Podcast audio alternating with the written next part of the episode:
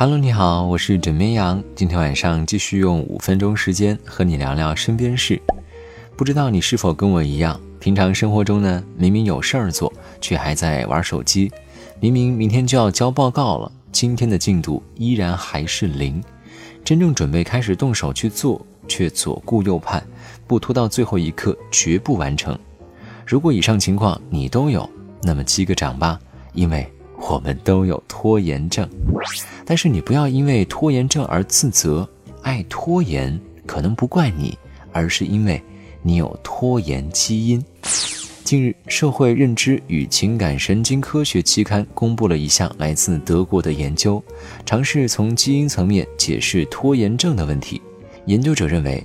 拖延症是因为缺乏必要的控制自己认知、动机和情绪的能力，受到干扰而分散注意力，才导致主动推迟应做事项。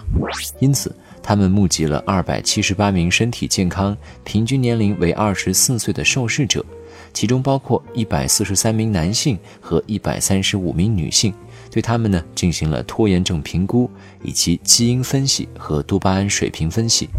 结果显示。有拖延症的个体，TH 基因表达的水平与无拖延症的个体是有区别的。这种 TH 基因的差异造就了双方多巴胺水平的差异，而高水平的多巴胺分泌呢，会增加拖延症的倾向。同时，研究显示，这种情况在女性当中更为显著，并且研究者推测，这可能与雌性激素有关系。这消息一出啊，网友纷纷提问。能把这个 T H 基因给敲除掉吗？还有网友兴奋地表示，终于有一个可以说服妈妈的理由了。枕边羊想说，这个借口，如果你要是不怕被揍的话，你尽管说就好。现如今，发现身边有越来越多的朋友呢，成为了吸猫一族。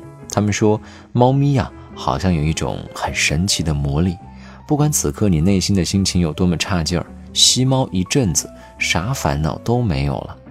今天呢是八月八号，也是国际猫咪日。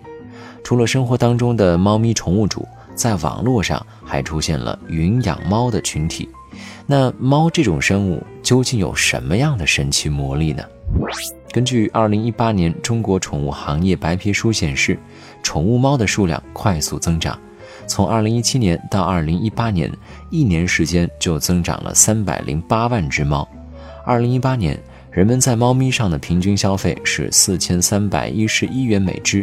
比如说，花在猫粮、零食、猫用品、保健品、医疗品等等。